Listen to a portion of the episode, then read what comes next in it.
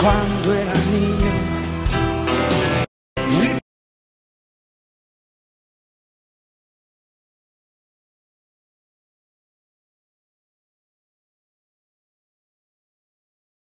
grande me volvió a pasar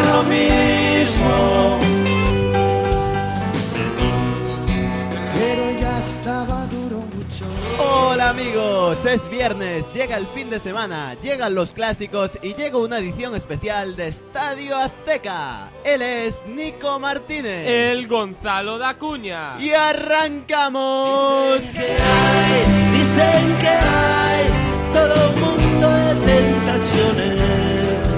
También hay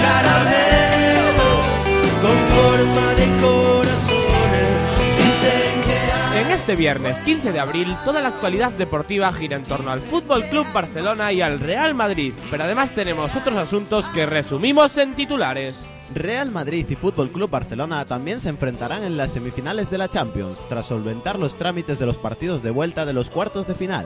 Los azulgranas superaron por la mínima al Shakhtar con gol de Leo Messi, y los merengues hicieron el mismo resultado con gol de Cristiano Ronaldo.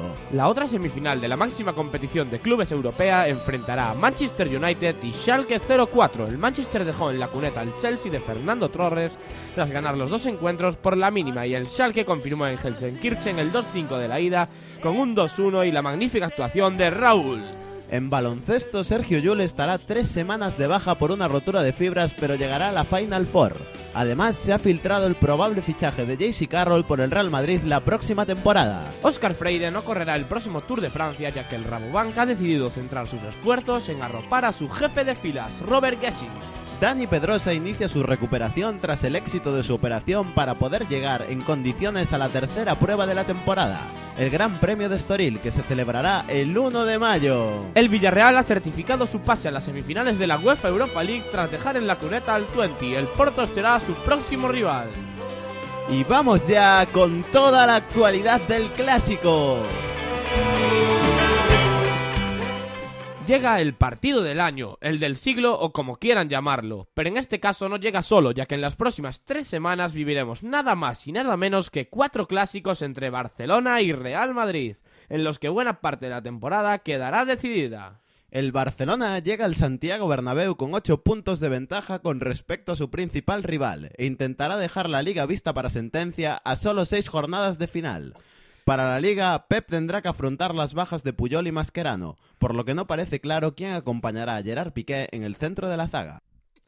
El Madrid afronta estos dos primeros encuentros con ganas de resarcirse del 5 a 0 del partido de la primera vuelta. A priori, la final de Copa en Mestalla del miércoles parece el escenario más adecuado para la revancha, pero los de Mourinho deberán de evitar antes otra derrota ante su principal rival en su propia casa. Después llegarán los dos enfrentamientos en Champions con la final de Wembley en el horizonte, pero antes se deciden Liga y Copa en dos encuentros cargados de incógnitas, de emoción y sobre todo, esperemos, de buen fútbol.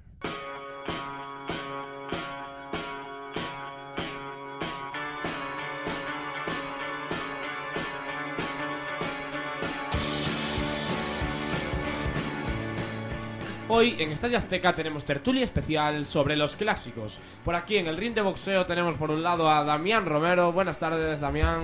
Hola, buenas, Nico. A Noel Lago. Buenas tardes, Noel. Buenas amigos aztequeños. Y por el otro lado el archiconocido Diego Fonseca. Buenas tardes, Diego. ¿Estoy conocido como? Me gustaría, para empezar, que me dierais un pequeño titular y una pequeña valoración de estos cuatro clásicos que vamos a ver. Hay gente que dice que pueden ser muy aburridos ver tantos Barça-Madrid o Madrid-Barça. Y no sé qué opináis vosotros, Damián, empezando de derecha a izquierda. Mm, Clarísimamente, aburridísimo, cuatro... clarí- clarísimamente, es que no hagan gestos, de Diego, archi conocido, no, en serio, muy, muy claro, aburridos todos los partidos, titular catalán, esto está hecho, titular del Madrid, la revancha, creo que está muy claro. Diego. Pues un titular gracias al fútbol. Eh, Noel. Pues como dice mi abuela, es mejor que sobre que que haga falta. Dime, Gonzalo. Demasiado aburrimiento para el próximo mes.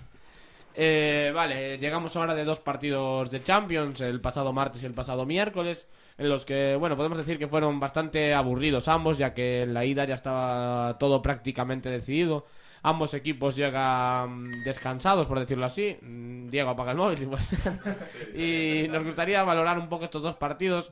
Porque Mourinho realmente no reservó a Carvalho, igual debería haberlo reservado. No sé, Diego, ¿qué opinas tú como aficionado del Real Madrid? A que al final Carvalho se pierde ese partido por amonestaciones. Bueno, eran muchos los defensas que estaban amonestados, alguno tenía que salir al campo. Y lo de Carballo fue una casualidad, quizás la nota negativa de este partido.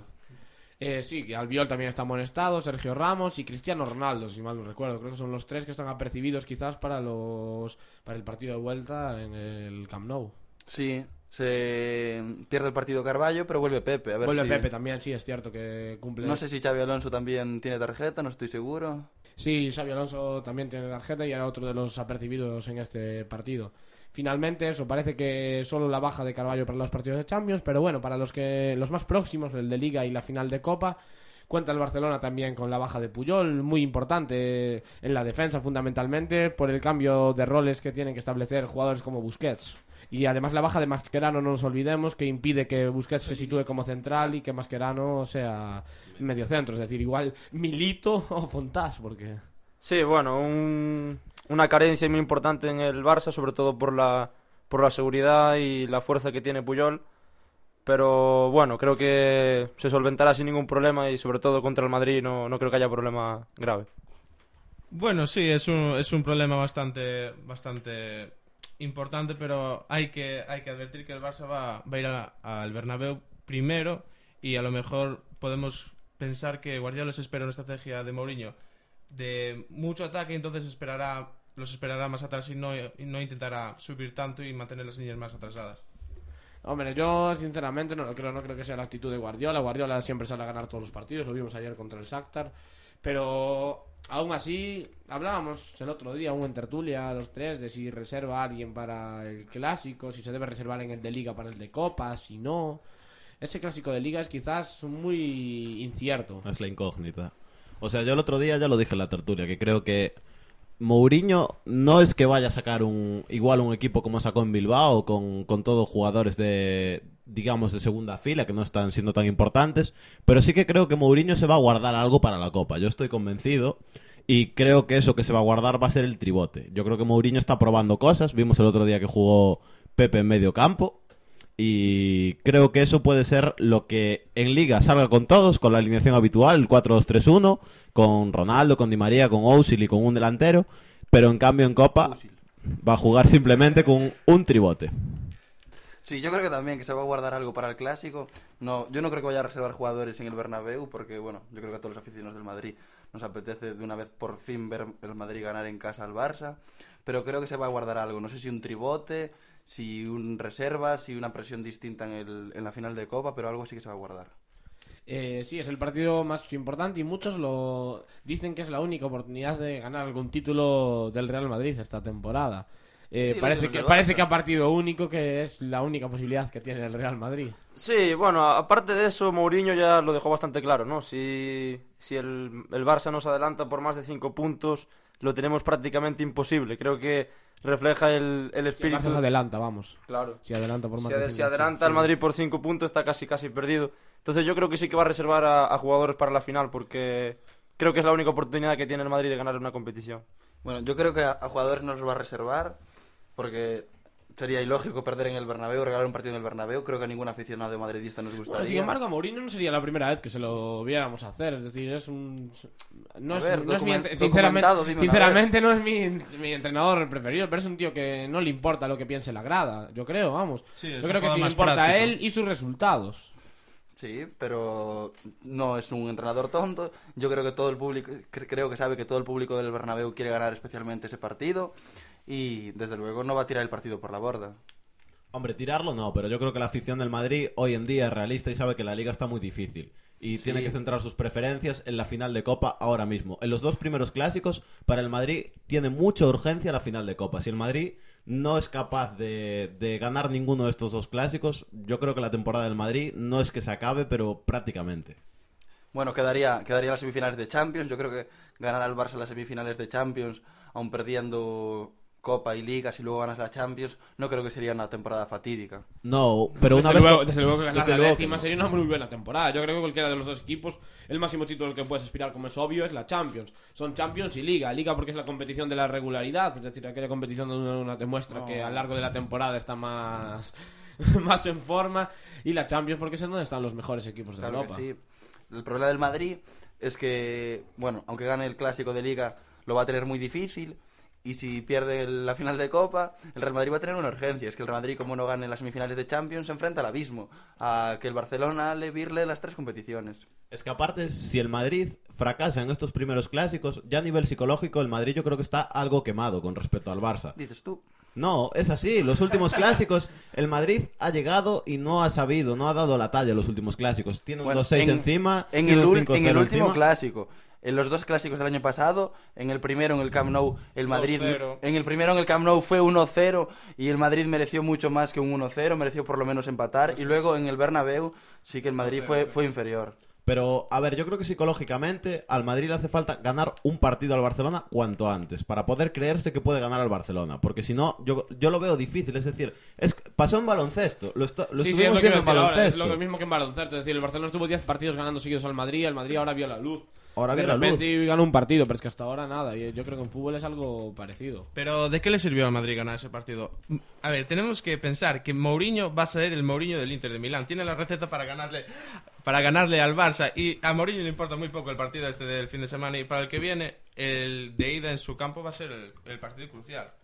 Eh, digo en Champions y luego en, en la Copa del Rey va a ser Bueno, eh, realmente en este, en, este último- en este partido que viene de, de Liga, eh, vamos a pensar que, que el Madrid le gana al Barça. Eh, ¿Qué sería más importante para el madrilismo? ¿Que, ¿Que el Madrid le gana al Barça en Liga y recortar distancias, aun sabiendo que no va a ganar la Liga ni de coña? ¿O que fuera a por la Copa directamente? A ver, no, yo como aficionado del Madrid, claro que prefiero que el Madrid pierda el clásico en el Bernabéu y que gane la Copa, pero perder, el- eh, pero reservar a los eh, titulares en el Bernabéu. Hombre, no te todos garantiza los- ganar la Claro Copa, que no. claro. Pues por eso mismo, yo creo que no los va a reservar y Mourinho es un tío inteligente, sabe que los jugadores pueden jugar de, eh, dos partidos en cinco días y sabe que la afición del Real Madrid, el Bernabéu, quiere que el Madrid gane el clásico. Pero yo creo que es, es lo que discutíamos el otro día. No te garantiza, pero sí que te justifica. Mourinho puede tener una justificación si es capaz de ganar la final de Copa a la hora de reservar en Liga, de guardarse sus cartas. Y yo creo que también por un lado es bueno sorprender a Guardiola el día de la final de Copa y decirle, te voy a plantear una cosa que tú no te esperas y así Claro. es como te puedo ganar. Claro, a ver, yo- es lo que decíamos tú y yo antes. Yo creo que Mourinho sí que se va a guardar algo en el Santiago Bernabéu, pero creo que no va a quitar al 11 de Bilbao, desde luego, porque el Barça, aún no estando en su mejor momento, le mete un meneo a ese equipo que me cago. Pero vamos a ver, entonces, si Mourinho se arriesga, vamos a poner una situación, Mourinho se arriesga, pone a los suplentes, entre comillas, del, del Madrid a jugar contra el Barça y pierde el partido por goleada, otro 5-0, por ejemplo. Que se le criticará por su decisión, no se le criticará, se dirá que es por los suplentes, no se dirá... Claro, claro que, se le, que claro que se le criticará. Mourinho, si pierde el partido del Clásico en el Bernabéu, se dirá que no es el más importante, pero será criticado. Y especialmente si quita los suplentes. Luego callará bocas y gana la final de Copa, pero nadie te lo garantiza. Creo que últimamente estamos eh, subestimando demasiado el equipo madridista. Creo que Claro, tiene- es que la diferencia... Creo, vamos, eh, lo digo desde mi punto de vista objetivo y veo que se le da, se le da muchos, mucha creencia al juego del Barça y mucha credibilidad, pero creo que el Madrid y en especial Mourinho, que es perro viejo, creo que va a plantear un partido totalmente diferente a los que lleva planteando durante la temporada. No va a salir a, mm, como en estos partidos a, meter el primer gol en los primeros minutos, sino que va a estar esperando atrás al Barcelona y cuidadito porque el Barcelona a, lo- a un partido puede perder contra cualquiera. Sí, vamos a ver, si yo estoy de acuerdo. Y de hecho, Y a dos partidos también puede perder contra cualquiera y más contra el Real Madrid. bueno, yo, Sí, creo, sí. que- yo creo que a dos partidos hay más. Estamos es hablando de los dos mejores equipos del mundo. Sí, pero bueno, vimos Pero al no hay Barce- es que no hay una Pero vimos al Barcelona como perdió contra el Arsenal. Claro, evidentemente, eso es lo que quería llegar. No hay la diferencia que realmente mucha gente piensa que hay. No hay esos cinco goles de diferencias Y como de el hecho, Camp Nou. el equipo que está más en forma ahora del Real Madrid y del Barcelona, yo no creo que sea el Barcelona. Yo creo que el Real Madrid está físicamente mejor que el Barcelona y hay jugadores del... Depende quién. Físicamente el Real Madrid ya vimos Pero el otro depende día. qui- a quién. No solo físicamente, es por bajas. El Madrid tiene toda la plantilla al completo. Eso yo le doy la razón a Hombre, Diego. sí, a la plantilla sí, pero vamos a ver. Y ves a los Cristiano, jugadores- Ronaldo, Cristiano Ronaldo está en su peor momento de la temporada, No, por mucho que haya marcado un gol el pasado miércoles. Es mi opinión. Sinceramente, Cristiano no lo veo como en otros momentos de la temporada y fundamentalmente al principio. Bueno, yo creo que Cristiano hizo un mal partido contra el Tottenham. en la, en la ida de la eliminatoria, pero creo que tanto el partido contra el Bilbao, el poco tiempo que estuvo, y hoy ya se le ve otro ritmo, un ritmo superior. Yo creo que el Madrid, Pepe, Las, Di María, Ozil, Kedira, Xavi Alonso, Sergio Pues Ramos... Ozil, todo- yo últimamente tampoco lo estoy eh, viendo Marcelo. impresionante. ¿Ves a cómo están Marcelo esos- sí, a Marcelo ¿Ves sí. cómo están esos jugadores físicamente y ves a los del Barça y ves que el Barça de no es el mismo Barça de principio de temporada de mitad de temporada que ganaba a todos los rivales 5-0. Ves que un Villa está bastante ap- apático, no, pero está bastante fallón. Iniesta hace partidos que no se sabe de él. Pero eso es bastante subjetivo. Por ejemplo, Villa en la, en la ida, cuando fue- en el Camp Nou también se le acusaba de que no metía goles y llegó al Madrid y le metió dos. Eso No, es- pero es que no es que haga goles, es que no es que no haga goles, es que no se va de nadie, pierde un montón de partidos, saca menos dos en el comunio seguido, joder. No, no, yo, yo creo que a Villa debemos darle un voto de confianza. Porque Villa, aunque no defensor meta- de Villa. Villa, aunque no marque goles, aunque no esté en su mejor momento, los movimientos de desmarque y los arrastres de los defensas los sigue haciendo. Gonzalo es del Valencia. Sí, por eso me gusta Villa, mucho entre otras cosas. Pero yo, el- en la primera vuelta también se decía, Villa no marca un gol a nadie. Llegó el clásico, Villa marcó dos goles. No quiero decir que sea una premonición esto, pero vamos a ver lo que puede pasar. Pero yo creo que negar que el Madrid es superior en este momento físicamente al Barcelona es, Sí, es una sí. estupidez. Sí, y yo, yo- creo que de hecho Mourinho le va a plantear un partido muy físico en medio campo al Barcelona en la Copa del Rey. No sé si va a quitar a Tribote con Kedira y Pepe, poniendo a Sergio Ramos de central y a Arbeloa en lateral derecho, a Sergio Ramos de lateral derecho y a Raúl Albiol de central. Pero yo creo que lo que va a hacer Mourinho es eso: meter a dos pivotes defensivos con Xavi Alonso contra el Barça y ganar el partido en medio campo. Es decir, jugar el tribote, por lo Sí. tanto, el tribote Sí. contra el que juega Sí, contra pero- el Atlético de Madrid, creo Sí, que yo nadie digo en la Copa del Rey, ¿eh? Hablamos, Sí, sí. de, hablamos de Villa, hablamos de Messi, hablam- bueno, hablamos de delanteros del Barça. Eh, ¿Alguien recuerda el último resultado del FC Barcelona en Liga? Eh, Cuatro, Sí. sí. tres. 3-3, Bueno, 3-1 contra... Marcó Villa, No. marcó Messi. Sí, dos. No, no, no. No, no, en Dos Liga contra el goles. Almería, sí, sí, Ha con marcado uno, dos goles de anterior Messi. de- Dos goles, No. marcó dos goles y Contra sí, el Almería. Marcó dos goles contra el Almería y el primero No, de pero Thiago está- de Se está cabeza. refiriendo al Shakhtar, seguramente. que fue- No, dijo el, Sí, el sí, partido de 4-1, Liga. en el 4-1 que no metió ni, mi- ni Sí, sí. ningún delantero, que fue No marcó ningún Keita, delantero. Xavi, Alves. Lo que quiero decir, el Barcelona se puede complementar perfectamente, perfectamente con el medio campo. El día que no marca Messi, marca a Vidal. El día que no marca a Vidal, que bueno, ánimo a Vidal desde aquí.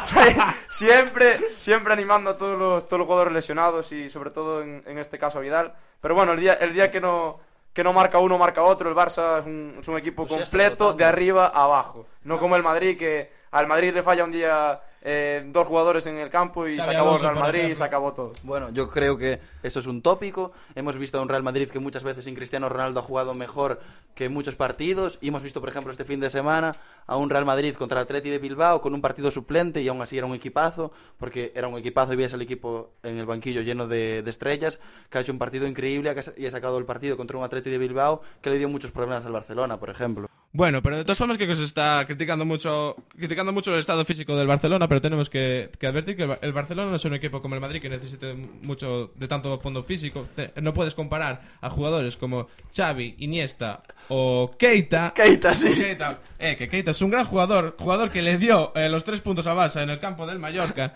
eh, con, con otros jugadores como son Kedira, Las, eh, bueno, Xavi Alonso no, pero Kedira, Las, que, se- que su trabajo se fundamenta todo en el Bueno, físico. Las sabe jugar con la pelota. Luego Keita sí que es un Las jugador sabía jugar con la pelota en el primer año que llegó. Ahora Las es un destructor de juego. No. A Las lo pones a derribar, a derribar edificios y te los derriba en un día. Él solo con un balón. No, pero ahora, y, y esto quería, con esto quería terminar. eh, en el Barça, eh, el balón corre mucho más rápido cuando no está en los, en los pies de, de nadie. Eh, y para, para demostrar esto, solo hay que ver los kilómetros que hace Dani Alves, que hace el doble kilómetros que el resto del equipo junto. Si, si la sabe tocar el balón, Xavi o Iniesta, no imagino lo que hacen con él. Es que, a ver, ahora mismo yo creo que si tenemos que puntuar por líneas a Madrid y Barcelona, yo tendría que decir que el Madrid es superior en portería y en defensa, teniendo en cuenta las bajas del Barça, pero de medio campo hacia adelante el Barça es muy superior y ahí es donde realmente se deciden los partidos. Hombre, ¿dónde está David Villa, Gonzalo? Por supuesto, por supuesto. Y va a hacer dos partidazos, ya veréis. Bueno, yo creo que el único de los tres de arriba del Barça superior a cualquiera del Madrid es Messi. Y, porque Villa, y Pedrito, este hombre, que es canterano y campeón que no del juega mundo. nunca. El campeón del mundo. el que solo corre. Porque está lesionado mismo. El campeón del mundo. Bueno, Y A ver. Marcelo, Marcelo, ¿Y tú ¿qué quién hace? eres? Ah, Marcelo, campeón del el- mundo, el paso- sí, el el mismo. paso lateral del Madrid, ¿no? También es campeón del mundo Arbeloa, Nico. Eh, No, pero, pero Pedrito, pero Pedro tiene especial incidencia en el mundial que gana España. Entra Pedro y se ganan dos partidos, las semifinales y la final. A ver, no vamos a jugar, a- no vamos a hablar ahora de España. No, no, vamos a Vamos por las pero estamos ramas. hablando de un jugador que es muy importante en el Fútbol Club Barcelona. Vale, que hace tiempo que no juega y no sabemos cómo está. Porque si me dices eso de Ronaldo, Pedro, es que ahora está Claro, peor que cualquiera del Madrid. ¿no? Está sí, sí, como sí, sí, Higuaín. sí, lo reconozco. Si no te digo que no. Pero lleva tiempo lesionado y no sabemos cómo reaparecerá. y a lo que decía, otro a lo que decía el Noel este. Otra cosa que yo creo que tiene a favor el Madrid y que no tiene el, Ba- y que no tiene el Barça es que el Barça tiene una manera de jugar en la que es muy bueno, pero el Madrid tiene varios registros. El Madrid te puede jugar atrás, te puede plantear un partido físico, te puede plantear un partido a la contra. Pero es que el Barça y el registro que tiene se basta para ganar al Madrid. Vale, vale, pues veremos, porque hay que tener más de un registro para ganar cuatro partidos. Eh, no considero, en- en- desde un punto objetivo, quitando al Bueno, Madrid- es igual. Quitando al Madrid y al Barça, que un equipo que toca el balón cinco jugadores en 3 metros cuadrados y ni siete jugadores se la quitan, valga el fondo físico para quitarle el, ba- el balón y menos para llevarse un partido. Vale, pues ya veremos cuando acaben los partidos y el Barça gana los cuatro. y si está en mejor forma. Efectivamente, Diego, por estadística tiene que ganar un partido el Madrid. estadística es la clave. No, uno no. Más de uno, más de Va- uno. va- yo creo que el Madrid va a ganar los Bueno, cuatro partidos. eh, Mo- Mourinho eh, lo intentó con su primer con su, con su primera baza en la ida de Liga y le salió mal 5-0 a ver que no, que nos sorprende ahora. mal, muy mal. Bien, pues vamos a ir cerrando esta tertulia caótica y de bastante follón con la porra esta que hacemos siempre y para estos dos partidos.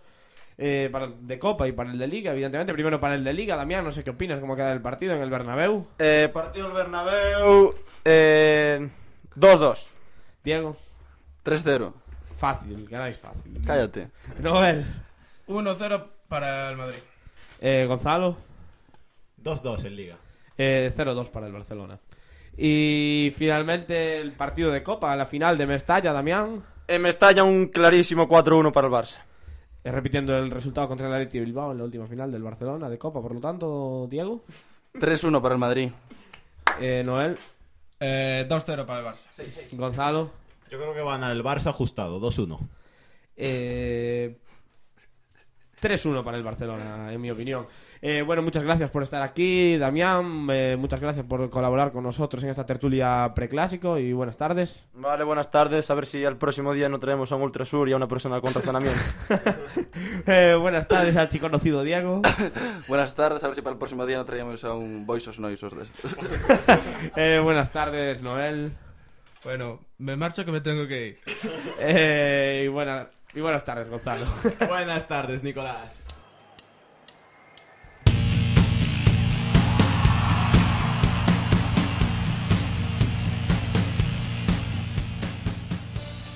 Y ahora vamos con las últimas noticias. En ciclismo, además del final de la Vuelta a Castilla-León, viviremos tres clásicas de nivel en los próximos días. El domingo el Amstel Gold Race, el miércoles la Flecha Balona y para el domingo siguiente el cuarto monumento de la temporada, la Lieja Bastón Lieja. Este domingo, nueva cita con la Fórmula 1. Ferrari y McLaren intentarán detener a Sebastian Vettel y su impresionante Red Bull en el Gran Premio de China. En tenis tendremos la resolución del Masters 1000 de Monte Carlo y desde el lunes el torneo Conde de Godó. Y recuerden las citas futbolísticas de los próximos días.